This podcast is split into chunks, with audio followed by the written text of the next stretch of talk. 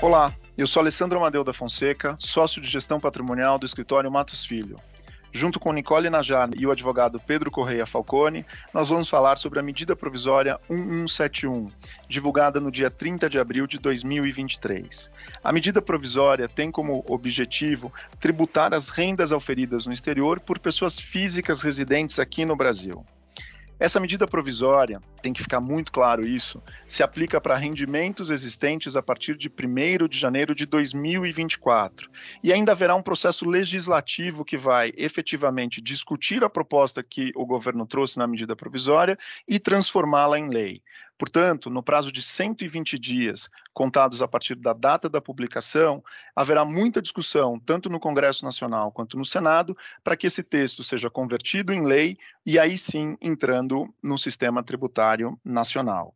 Qual é o objetivo da medida provisória? O objetivo da medida provisória é fazer com que as pessoas físicas residentes aqui no Brasil passem a considerar na sua declaração de imposto de renda, declaração de ajuste anual, a partir de 1 de janeiro de 2024, os rendimentos e ganhos decorrentes de investimentos no exterior, sejam esses ganhos nas modalidades de aplicação financeira, lucros ou dividendos de entidades controladas e também ativos detidos por meio de trust. Esses rendimentos eles vão ficar sujeitos à incidência do imposto de renda na fonte e existe uma faixa de isenção prevista para isso. Né? A faixa de isenção é de valores de até 6 mil reais. Então, valores de até 6 mil reais não estão sujeitos a nenhuma tributação. Valores entre 6 mil reais e 50 mil reais passam a ser tributados com uma alíquota de 15% e valores superiores a 50 mil reais estão sujeitos a uma alíquota de 22,5%. Os ganhos de capital que sejam decorrentes de alienação de bens e direitos não relacionados ao conceito trazido na medida provisória continuam sujeitos a alíquotas da Lei 8981. E essas alíquotas são bastante diferentes das alíquotas que estão previstas aqui, não em termos da alíquota efetivamente, né? A alíquota pode chegar também a 22,5%, mas a principal diferença é em relação à faixa de isenção. A isenção da Lei 8981 para o ganho de capital de alienação de bens e direitos, ela chega, por exemplo, para a alíquota de 22,5% somente para valores superiores a 30 milhões de reais, enquanto aqui para as aplicações financeiras e investimentos offshore, nós estamos falando de uma isenção em valores muito menores. A isenção é de até 6 mil reais e os valores é, superiores a 50 mil reais já são tributados com uma alíquota de 22,5%. O que, que é considerado, para fins da medida provisória, como aplicação financeira? As aplicações financeiras são consideradas, a título de exemplo, todo tipo de depósito bancário, certificado de depósito, cotas de fundo de investimento, instrumentos financeiros, apólice de seguro, certificados de investimento, é, operações que envolvam títulos de renda fixa, renda variável, derivativos e, inclusive, participações societárias que tenham um tratamento específico, né, como aplicação financeira, aquelas que não sejam consideradas como entidades controladas é, no exterior. Ao mesmo tempo, os rendimentos que também se sujeitam a essas mesmas alíquotas são os rendimentos decorrentes da remuneração ou dos investimentos financeiros, o que inclui, inclusive, a variação cambial em moeda estrangeira todos os rendimentos que nós estamos discutindo aqui, eles vão ser considerados, então, na declaração do imposto de renda e estarão sujeitos à incidência do imposto de renda no período em que eles forem efetivamente percebidos pela pessoa física. Essa é a principal diferença dessa medida provisória. A medida provisória, ela vem trazer uma disponibilidade presumida quando a gente fala, por exemplo, de entidades controladas no exterior, ou disponibilidade imediata quando a gente fala de rendimentos e aplicações financeiras. E aí é muito importante a gente entender e esclarecer o que é considerado como entidades controladas no exterior e quais as regras aplicáveis para essa tributação em relação a essas entidades. Nicole, fala um pouquinho para a gente sobre isso. Vamos lá. Acho que talvez essa principal questão aqui da MP é, 1171, né, publicada aí no, no, último domingo, diz respeito a essa nova tributação das entidades é, controladas no exterior, que até então não tinham essa tributação é, automática. Então, todo mundo que tinha investimentos no exterior detidos por meio de uma estrutura, por meio de uma entidade no exterior, ficavam aí com essa tributação diferida para um momento do efetivo resgate, da efetiva disponibilização desses recursos, o que gerava um incentivo de toda, a, toda a indústria de investimentos de criar essas estruturas com uma eficiência fiscal. Muito se falou né, sobre essas regras de, de tributação de entidades controladas no exterior, e é uma, é uma dinâmica que existe aí ao redor do mundo todo. E o Brasil já vinha ensaiando essa é, tributação desde 2013, é, é, na, na, primeira, na primeira tentativa de tributação, isso com uma medida provisória também, é, que aconteceu nesse 10 anos atrás. O que, que veio agora? Né? Agora veio um conceito de é, tributação dessas entidades controladas, é, e o que, que o que é considerado entidade para fim dessa medida provisória? No final do dia, é, foi um conceito muito amplo que, fei, que, veio na medida provisória. Então, além das sociedades, e aí a gente conhece bastante essas sociedades como as Private Investment Companies, que são as PICs, comumente colocadas em paraísos fiscais, é, além delas também a gente teve é, outras situações que são qualquer sociedade, qualquer entidade no exterior, incluindo fundos de investimento, incluindo fundações, é, e essas, essas, a gente, o primeiro primeiro teste para a gente saber se essas entidades estão dentro dessa regra é elas estão em jurisdições que sejam é, com, que tenham tributação favorecida ou que sejam beneficiadas por algum regime fiscal privilegiado, o que a gente costuma chamar aqui de, um, de, um, jeito mais informal de paraíso fiscal? Então, essa é a primeira pergunta. Se a resposta for sim, independentemente da forma jurídica, se é um fundo, se é uma entidade, se é uma sociedade, se tem personalidade jurídica ou não, a gente vai estar sujeito a essa regra. Se a resposta for não, não está dentro de um, uma jurisdição favorecida em termos tributários, a gente vai para a segunda pergunta pergunta que é: essa entidade tem uma renda ativa própria maior do que 80% da sua renda total? E aí, o que é a renda ativa própria? Renda ativa própria é toda a renda da pessoa, da, da, entidade, com exceção de rendas passivas, que são royalties, juros, dividendos, participação societárias, aluguéis e próprios ganhos de capital com ativos é, detidos há menos de dois anos, além das aplicações financeiras e intermediação financeira. Ou seja, se uma empresa, ainda que não esteja num, num paraíso fiscal, tenha na sua renda mais do que 20% de, de, de, renda que não seja de atividade operacional, de atividade econômica, tirando todas essas que eu, que eu mencionei aqui, é, a gente também vai estar tá dentro dessa regra. E aí, esse é o primeiro teste que a gente faz para saber se a entidade estaria sujeito a isso. Além disso, a gente tem que ver se ela é controlada. Então, vimos no primeiro, no primeiro teste que as entidades que são é, abarcadas aqui pela MP são essas que a gente falou: paraíso fiscal ou renda é, passiva superior a 20%. E aí, elas têm que também ser controladas por uma pessoa física residente no Brasil. E o que, é esse controle?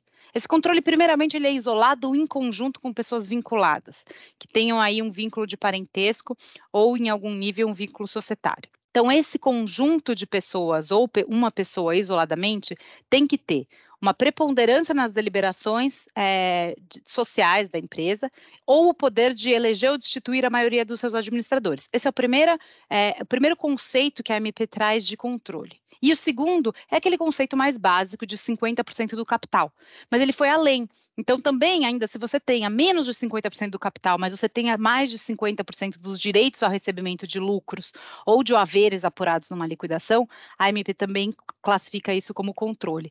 E esse controle, ele pode vir, esse 50%, ele pode vir do capital ou dos, dos direitos de lucros, ele pode vir tanto em razão de uma participação societária que você detém, quanto em acordos de votos. Então, teve, um, teve uma abrangência bem ampla aqui quando a gente traz esse conceito de controle é, de um jeito que a gente não costumava ver, né? Muito mais é, abrangente, muito mais focado aí também na, na prática e no que a gente via no dia a dia acontecendo na indústria.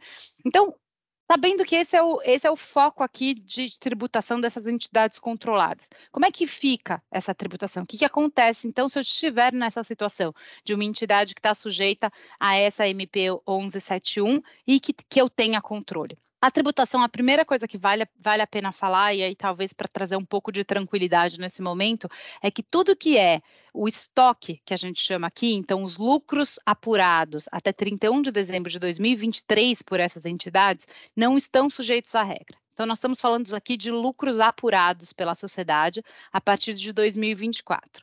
Esses lucros aqui passarão a ser tributados pelo imposto de renda nas alíquotas que o Alessandro mencionou há pouco. Então, são essas alíquotas que vão de 0 a 22,5%, com essas faixas de isenção, que são faixas de isenção muito baixas em relação ao que a gente tinha anteriormente. Então, qualquer um que esteja numa faixa de rendimento acima de 50 mil reais já estará na, na alíquota máxima de 22,5%. Então, significa dizer que a partir de 2024, os lucros apurados por essa entidade controlada no exterior, eles passam a ser tributados pelo imposto de renda essas alíquotas de 0 a 22,5 todo 31 de dezembro de cada ano, independentemente de ter sido distribuído. Então, a, a, a empresa vai fazer aquela contabilidade, vai apurar as suas demonstrações financeiras. Chegou-se num lucro em partir de 31 de dezembro de 2024, 31 de dezembro de 2024 vai ser a primeira tributação referente ao ano de 2024. Então, tudo que é de 1 de janeiro de 2024 até o final do ano tem que ser tributado em 31 de dezembro pela pessoa física. É, o que, que a regra trouxe, que talvez aqui também tem uma mecânica de compensação dessa antecipação do imposto? Porque nada mais é do que uma antecipação do imposto. Você está ficticiamente assumindo que houve uma disponibilidade para a pessoa física tributa-se e a partir do momento quando houver efetiva disponibilidade disso, a regra traz aí uma compensação, uma neutralidade para você não ser tributado duas vezes. Então, o que, que se faz? Todo esse lucro que foi apurado no ano calendário e tributado em 31 de dezembro, ele passa a compor o custo de aquisição dessa entidade, que é declarado no imposto de renda, e quando for feita uma efetiva distribuição lá na frente desses recursos, esse valor ele é apenas diminuído do custo de aquisição, sem que tenha aí uma nova tributação desses valores é, distribuídos. Acho que essas são as principais regras que a gente é, trouxe aqui, né? Acho que tem um próximo caminho, um próximo tema aqui que é o trust, que, que acho que o Pedro vai falar, então podemos seguir aí para o próximo, próximo tema.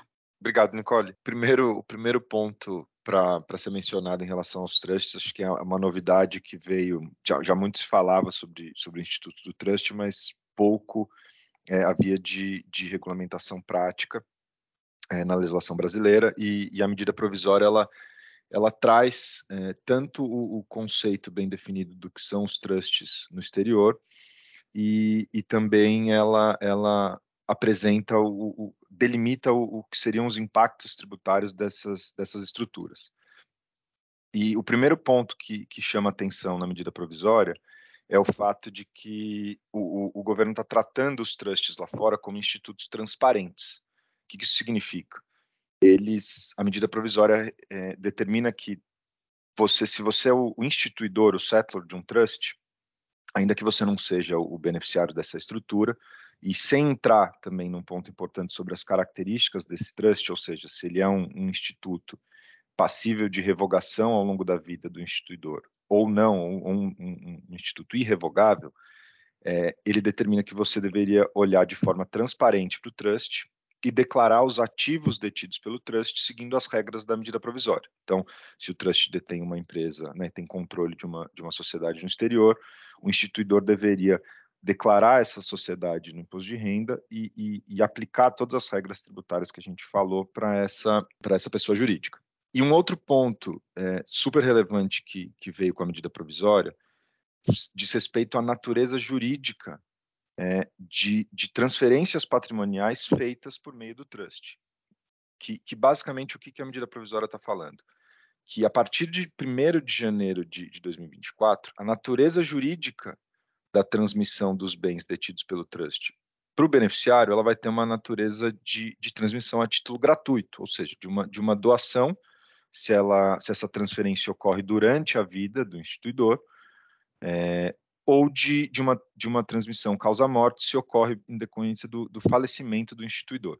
Acho que o principal ponto aqui dessa regra é, em tese, indicaria uma linha que em, em algum momento já foi discutida sobre que seria essa natureza jurídica, se ela seria um, um rendimento ou se ela seria uma, uma, uma, transmissão a título gratuito, então doação ou causa-mortes, e a medida provisória sinaliza para essa segunda hipótese.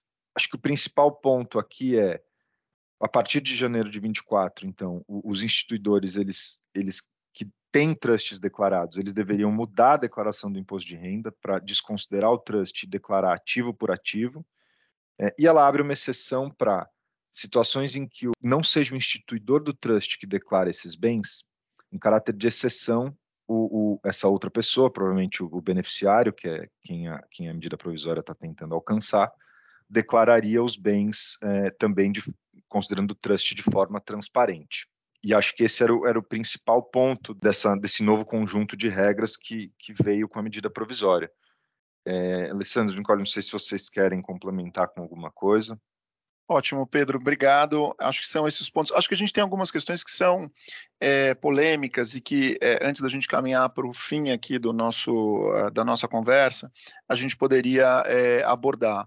Acho que um fato interessante, né, Nicole, que é, a medida provisória trouxe é a possibilidade de que, no que diz respeito às entidades né, controladas no exterior, possa existir aí algumas deduções em relação ao critério de apuração dos lucros no exterior e dos balanços é, que sejam levantados.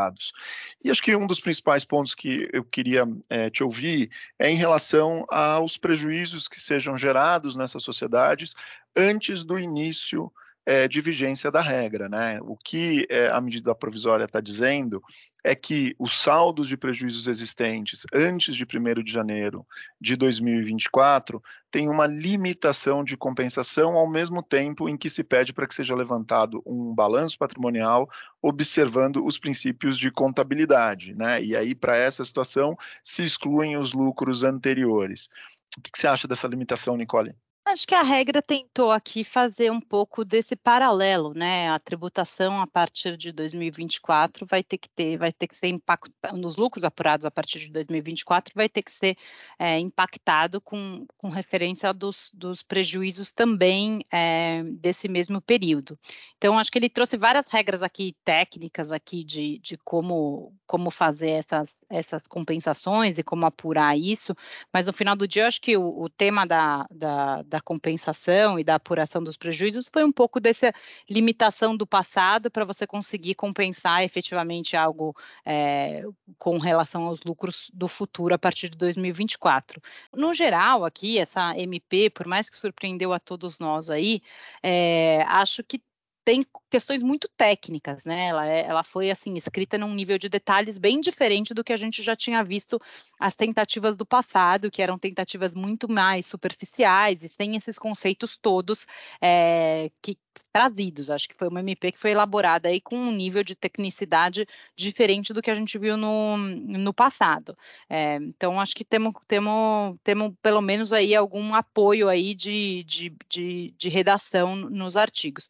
Acho que o que vale talvez a pena a gente falar, que foi uma benesse da, da MP, e acho que muita gente é, teve bastante é, interesse nisso, né, até na, na proposta da reforma é, que veio em 2021 no governo passado, era a questão de poder atualizar o custo da, da, de aquisição desse, desses ativos no exterior, né? Acho que isso tinha antes, a gente tinha essa previsibilidade de atualização dos, dos bens declarados no exterior a uma alíquota de 6%. A MP atual, ela traz uma alíquota de 10%, que ainda é inferior né, às alíquotas é, de ganho de capital, então qualquer alienação é, desses bens estariam sujeitos a alíquotas de 15 a 22,5, e a MP traz essa possibilidade de fazer essa atualização desse custo, é, pagando-se um, um, imposto de renda numa alíquota de 10.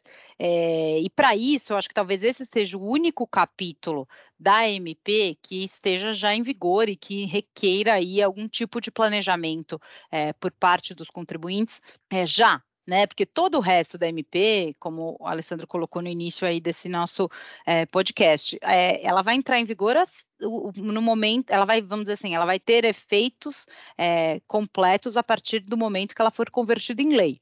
E sabendo aqui que isso é uma medida provisória que trata de matéria tributária, a gente tem essa restrição de aumentar tributos no mesmo ano fiscal. Então a gente vai ter que esperar isso para o ano que vem. Um outro Agora. ponto importante que a MP trouxe foram algumas revogações aplicadas às pessoas físicas com relação aos investimentos no exterior. Pedro, você comenta para a gente também um pouco dessas revogações? Claro. É, acho que das, das revogações, é, duas delas merecem, merecem mais atenção. Uma delas é da, da revogação do, do parágrafo 5 da medida provisória, do, do, do, artigo 24 da medida provisória 2158, que é o que falava justamente da isenção da variação cambial dos investimentos feitos com moeda estrangeira. É, na lógica da, da MP, isso não, não existe mais, eles, eles tiraram é, para fazer justamente só essa contraposição é, do, do, da tributação dos lucros cada, final de cada exercício. É, e um outro ponto importante que, é, que afeta especificamente as pessoas que adquirem a condição de residente no Brasil, que basicamente era uma regra também da medida provisória 2158, que falava que quando um não residente ele adquire a condição de residente fiscal no Brasil, todos os bens que ele tem adquirido fora do Brasil e enquanto um não residente, eles seriam isentos de ganho de capital no momento da, de, uma, de uma alienação aqui no Brasil. É, a medida provisória revogou esse dispositivo, então, é, que, que, era um benefício para muitas pessoas que adquiriam a condição de, de, residente no Brasil. Então, pela redação atual, se uma pessoa ela, ela adquire a condição de residente, é, mesmo que ela venda bens que ela tenha adquirido quando ela não tinha nenhum vínculo tributário no Brasil e sejam bens fora do Brasil, é, eles estariam sujeitos à, aplicação do, do, imposto de renda é, sobre o ganho de capital aferido nessa venda. Muito obrigado, Pedro. É isso, gente. A medida provisória vai ser convertida em lei, né? Vamos ver o que, que, vai sair daqui, potencialmente será convertido em lei. Precisamos entender o que, que, vai acontecer nesse processo legislativo, quais dessas disposições que a gente discutiu vão ficar e se de fato nós teremos ou não esse impacto a partir de janeiro de 2024 no que diz respeito às rendas auferidas no exterior. Mais uma vez queria agradecer a Nicole e ao Pedro, a toda a nossa audiência e reiterar que nós aqui do Matos Filho estamos à disposição para acompanhar vocês em qualquer dúvida, em qualquer esclarecimento que seja necessário. Muito obrigado. Obrigada, gente. Contem conosco aí para o que vocês precisarem. Um abraço. Obrigado, pessoal. Prazer ter vocês aqui conosco.